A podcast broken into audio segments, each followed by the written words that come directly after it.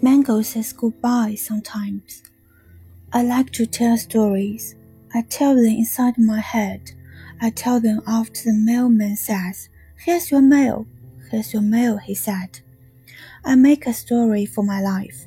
For each step my brown shoe takes, I say, and so she trudged up the wooden stairs, her sad brown shoes taking her to the house she never liked.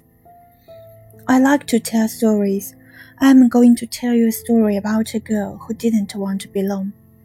We didn't always live on Mango Street. Before that, we lived on Loomis on the third floor, and before that, we lived on Keeler. Before Keeler, it was Paulina. But what I remember most is Mango Street. Sad red house, the house I belong but do not belong to.